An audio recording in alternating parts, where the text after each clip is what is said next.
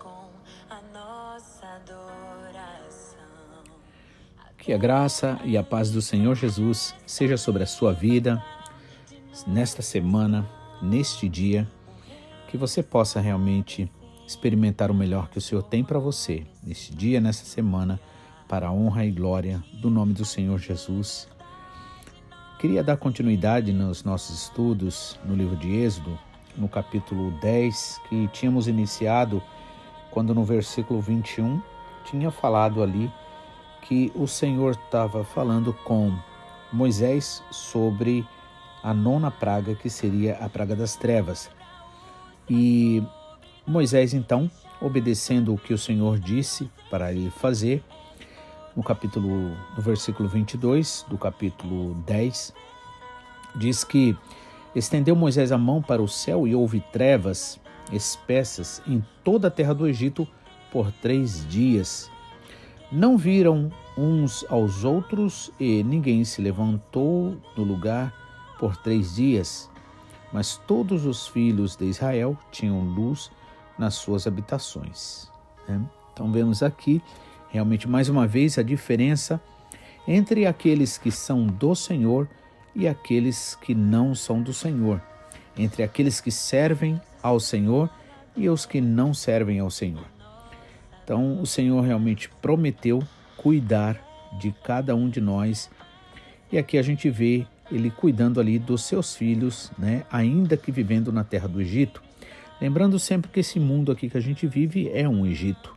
Né? Então, aqui, da mesma forma como ali o povo de Deus estava sofrendo, né, a, nessas histórias que nós vemos aqui, assim também acontece conosco nesses dias. Se você parar e pensar, parece que realmente ah, nós existimos para trabalhar, nós existimos para produzir e o salário que na verdade se ganha é sempre um salário para apenas pagar contas. Então você vê que nós vivemos em um mundo de exploração. E qual foi o objetivo de Deus? Atingir o Egito com aquelas pragas, com aquelas situações. Era exatamente isso: provocar uma situação que pudesse incomodar né, o seu povo. Porque é natural a gente se acostumar com as coisas e ao invés de buscar o melhor que Deus tem para nós. Então, ali o povo podia entender uma coisa, que não era o lugar que realmente Deus tinha preparado. Assim como nós podemos entender que o resumo da nossa vida não se dá nesse mundo que a gente vive, esse mundo que você simplesmente existe para trabalhar, mesmo que você estuda, você estuda sempre com aquele objetivo, é, finalizando o trabalho, né, ou finalizando ganhar o dinheiro, e aí vira um círculo vicioso onde a vida perde o sentido. Mas o Senhor sempre cuida dos seus, como diz Salmo 127, né? que Ele é aquele que cuida de nós enquanto nós dormimos e que de nada vale a gente tentar construir né, algo se Deus não der sustento, se Deus não edificar. De nada vale tentar se guardar, se proteger, seja lá do que for, se Deus não guardar verdadeiramente. É Ele que nos guarda, é Ele que nos sustenta, é Ele que faz todas as coisas. E aí a gente vê que muitas vezes é, a tendência de muitos daqueles que realmente ainda não aprenderam a amar a Deus é fazer como aqui no versículo 24 diz. Então eh, Faraó chamou a Moisés, ou seja, depois que vê o problema acontecer, a situação, né? Depois que vê frustrar os seus próprios planos, né? ou seus ou, ou, ou, ou aquilo que estava cômodo, né? Então vai e chama. E aí chamou a Moisés, né? e disse: é, Ide, servi ao Senhor, somente fiquem os vossos rebanhos e os vossos gados. Vão também convosco as vossas crianças. E a gente vê aqui então o inimigo trabalhando né, na, na figura de Faraó para manipular para que não haja uma obediência é, completa, ou seja, 100% de obediência ao Senhor. Mas aí Moisés, né, que ali na força do Senhor, na fé verdadeira, ele enfrenta a Faraó e deixa bem claro no versículo 25 que ele disse assim: Tu também tens que dar é, em nossas mãos sacrifícios e holocaustos para que ofereçamos ao Senhor nosso Deus. Também o nosso gado há de ir conosco, nem uma unha ficará. Dele havemos de tomar para servir ao Senhor, e até que cheguemos lá, não sabemos o que devemos usar para servir ao Senhor. Mostra aqui, nesse caso, essa essa o viver na direção do Senhor que não se dá é, da nossa parte para o Senhor, ou seja, não é nós, não somos nós que escolhemos ou que é, é, ditamos o que devemos fazer ou não, é o Senhor quem dita. Por isso é que ele diz: não sabemos o que devemos usar para oferecer ao Senhor, para servir ao Senhor, né? Até que cheguemos lá. Aí o 27 diz: O Senhor, porém, endureceu o coração de Faraó e este não quis deixar ir. Disse Faraó a Moisés: Vai-te da minha presença, guarda-te que não me vejas o meu rosto. No dia em que vires o meu rosto, morrerás. Respondeu Moisés: Bem disseste, eu nunca mais verei o teu rosto. Né? Então ali a gente vê na, na boca do próprio é, Faraó, ele ali fazendo uma ameaça para o Moisés, mas ao mesmo tempo deixando bem claro de que realmente não seria, eles não se encontrariam mais, ou seja, pessoalmente vendo um ao outro. Então o versículo 11, né, agora fala sobre a praga dos primogênitos, ou seja, da morte daqueles que eram primogênitos. Versículo 1 diz assim: Disse o Senhor a Moisés: Ainda uma praga trarei sobre Faraó e, e sobre o Egito, então ele vos deixará ir daqui, e quando vos deixar ir, é certo que vos expulsará completamente. Ou seja, a libertação seria completa. Fala agora aos ouvidos do povo que cada homem peça ao seu vizinho e cada mulher à sua vizinha joias de prata e joias de ouro. E o Senhor deu graça ao povo aos olhos dos egípcios, e o próprio Moisés era muito famoso na terra do Egito, aos olhos dos oficiais de Faraó e aos olhos do povo. Disse mais Moisés a Faraó: Assim diz o Senhor: À meia-noite eu sairei pelo meio do Egito todos os primogênitos na terra do Egito morrerão, desde o primogênito de Faraó, que se assenta com ele sobre o seu trono, até o primogênito da serva que está detrás da mó. Mó era uma pedra bem grande que era usada para moer alimentos. E todos os primogênitos dos animais. Ou seja, ali, aquela é, praga que seria a morte dos primogênitos, né, dos primeiros nascidos em cada lar, desde Faraó até o mais simples, né, estaria sobre todos eles ali. Né?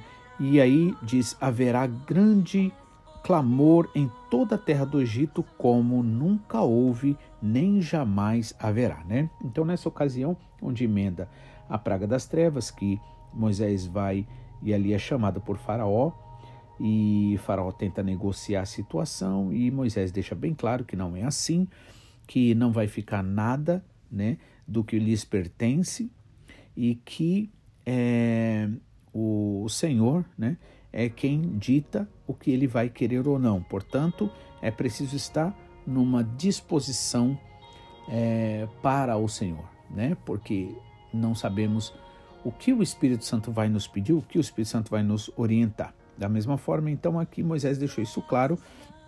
Então, Faraó fica nervoso, né, diz que nunca mais é, vai ver o rosto de Moisés, porque o dia que visse, visse o, é, Moisés morreria. Moisés diz: ah, exatamente isso que vai acontecer. Realmente, não nos veremos mais. Na, mas na continuidade daquela conversa, ele deixa claro aquilo que o Senhor já estava avisando que aconteceria, que seria então a praga dos primogênitos, né? E, e aí Moisés vai e declara que haverá grande clamor em toda a terra do Egito, como nunca houve nem jamais haverá. Mas em, é, contra todos os filhos de Israel nem ainda um cão morrerá, a sua língua é, moverá, desculpa, moverá a sua língua desde os homens até os animais, para que saibais que o Senhor faz distinção entre os egípcios e os israelitas. Então todos esses teus oficiais descerão a mim e se inclinarão diante de mim, dizendo: Sai tu e todo o povo que te segue às pisadas, depois disso eu sairei, eu sairei. Saiu Moisés da presença de Faraó, ardendo em ira, quer dizer, Faraó estava ardendo em ira, e o Senhor disse a Moisés: Faraó não vos ouvirá, para que as minhas maravilhas se multipliquem na terra do Egito.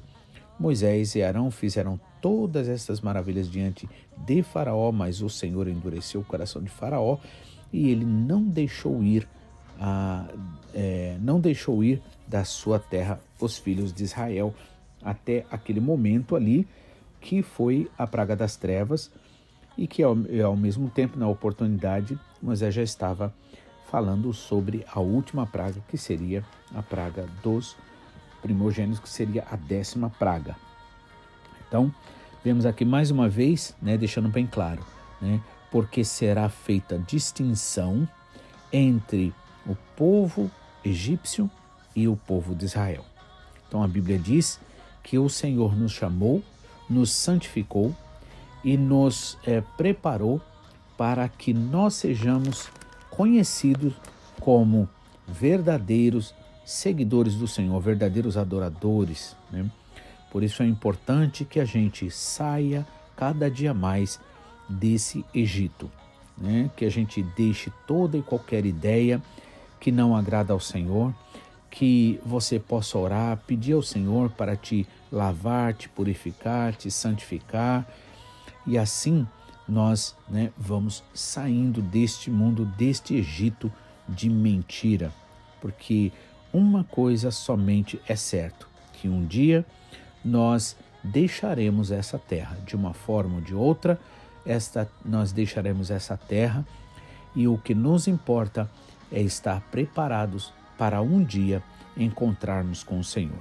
Que Deus abençoe sua vida, que nesta semana você possa verdadeiramente ser orientado pelo Espírito Santo em toda em todas as necessidades da sua vida, em relação ao seu lar, em relação à, à sua vida conjugal, em relação ao seu trabalho, em relação a qualquer outra coisa. Não esquecendo de sempre orar, sempre entregar diante do Senhor toda e qualquer preocupação e com estas orações deixar bem claro, afirmar que verdadeiramente o Senhor já preparou uma vitória para a sua vida em toda e qualquer situação. Que Deus abençoe você, que você seja cheio da graça e do Espírito Santo, em nome de Jesus.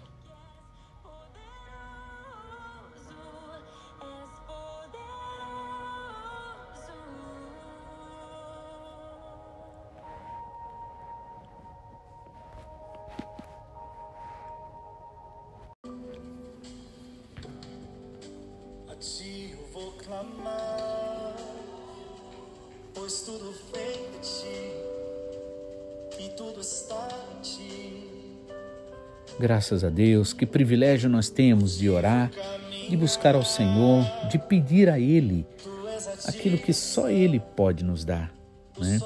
É Ele que nos direciona, é Ele que nos ensina, é Ele que nos capacita.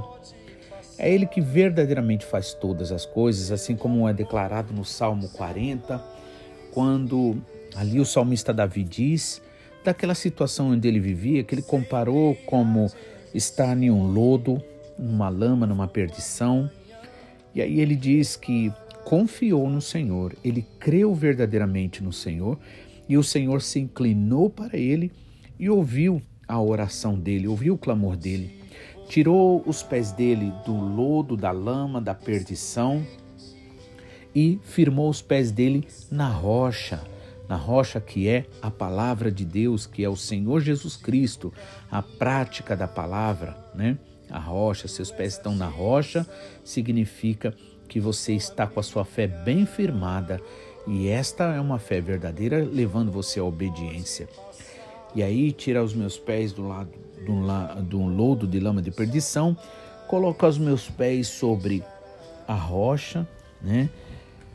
Coloca também um cântico novo, um hino de louvor ao nosso Deus. Muitos verão e verão, muitos verão e virão e adorarão ao Senhor. Então nós vemos quanto vale nós confiarmos no Senhor e obedecermos o que o Senhor Jesus Cristo disse para nós orarmos, para buscarmos, para pedir ao Senhor, pois ele disse: Pedi e dá-se-vos-á, buscai e achareis, batei e a porta será aberta.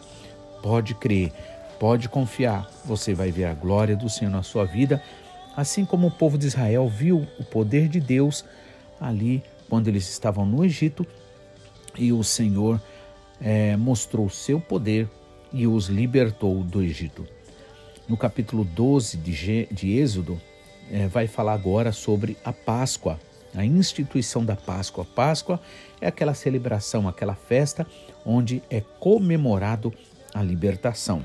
Vamos ver o que diz o primeiro versículo, capítulo 12, Êxodo, primeiro versículo diz assim: Disse o Senhor a Moisés e Arão na terra do Egito: Este mês será para vós o primeiro mês.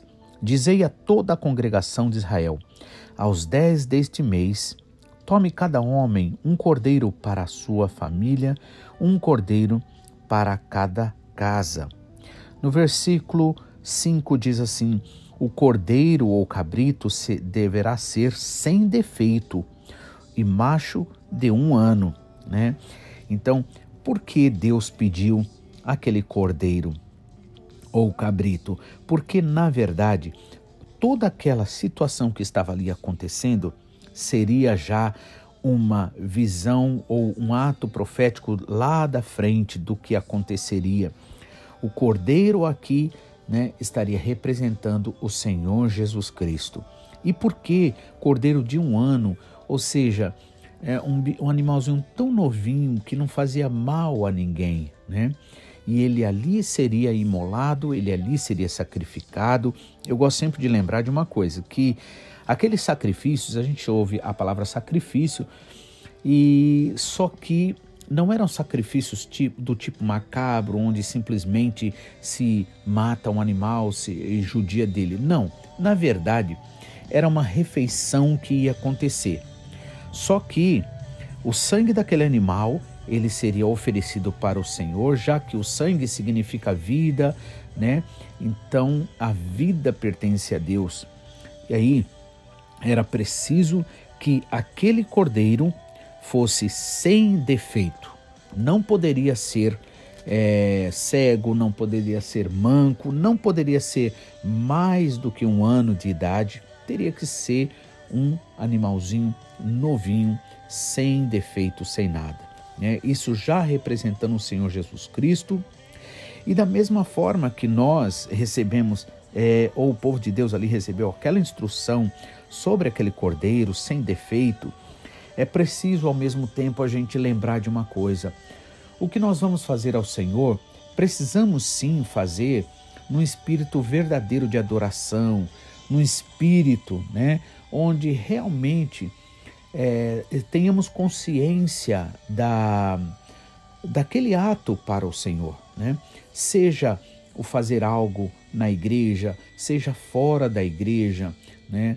Um ato de ajuda, um ato de bondade, tudo você deve fazer em nome do Senhor Jesus, para a honra e glória do Senhor Jesus. Você não deve fazer nada pensando em você, ou no sentido de as pessoas olharem para você, admirar você, mas você deve fazer porque aquilo é bom, é agradável ao Senhor. E no ato de fazer as coisas, nós não podemos esquecer de uma coisa importantíssima, que é orar e consagrar aquele trabalho ao Senhor, aquela atitude que você vai fazer. Por quê? Porque somente através da palavra e da oração, a Bíblia diz que as coisas são santificadas, são purificadas, né? Porque ali você está oferecendo ao Senhor. E ali o Senhor recebe, e aí este ato que você vai estar fazendo é um ato verdadeiramente consagrado ao Senhor, ou seja, limpo, purificado pela palavra do Senhor e pela oração sincera e verdadeira feita por você. Assim, então, como foi exigido que o animalzinho, o cordeiro, deveria ser sem defeito, né, de um ano, macho de um ano, né, e a mesma forma nós precisamos lembrar, né, precisamos orar e procurar fazer o melhor para adorar esse nosso Deus. Não podemos ser filhos é, que não pensa em, em agradar ao Pai. Devemos ser filhos atentos em querer agradar ao nosso Pai, pois Ele pensou em nós e fez o melhor por nós. É, ele se alegra quando nós também nos voltamos a Ele com esse sentimento, com, ele, com esse pensamento. O versículo 6 diz assim: é, Vós os guardareis até o décimo quarto dia deste mês, quando toda a assembleia da congregação de Israel ou matará ao crepúsculo. Veja, eu acho uma coisa interessante. Deus aqui dando todos os detalhes: o tempo, o dia, a hora, né? o jeito de fazer. Por que isso?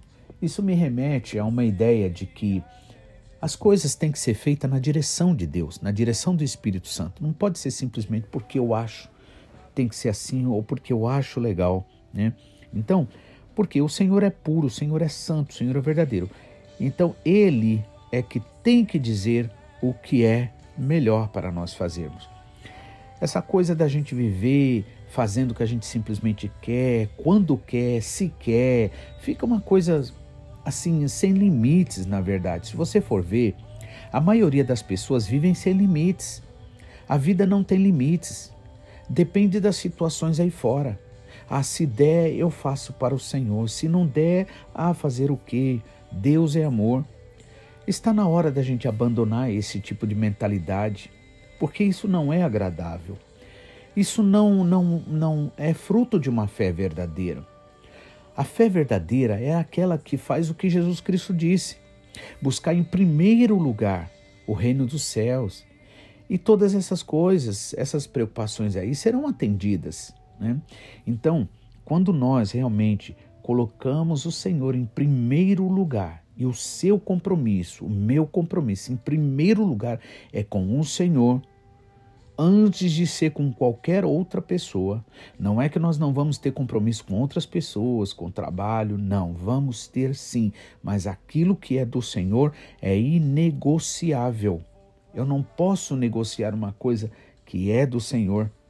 Então a gente vê o Senhor dizendo tudo como deve ser feito, né?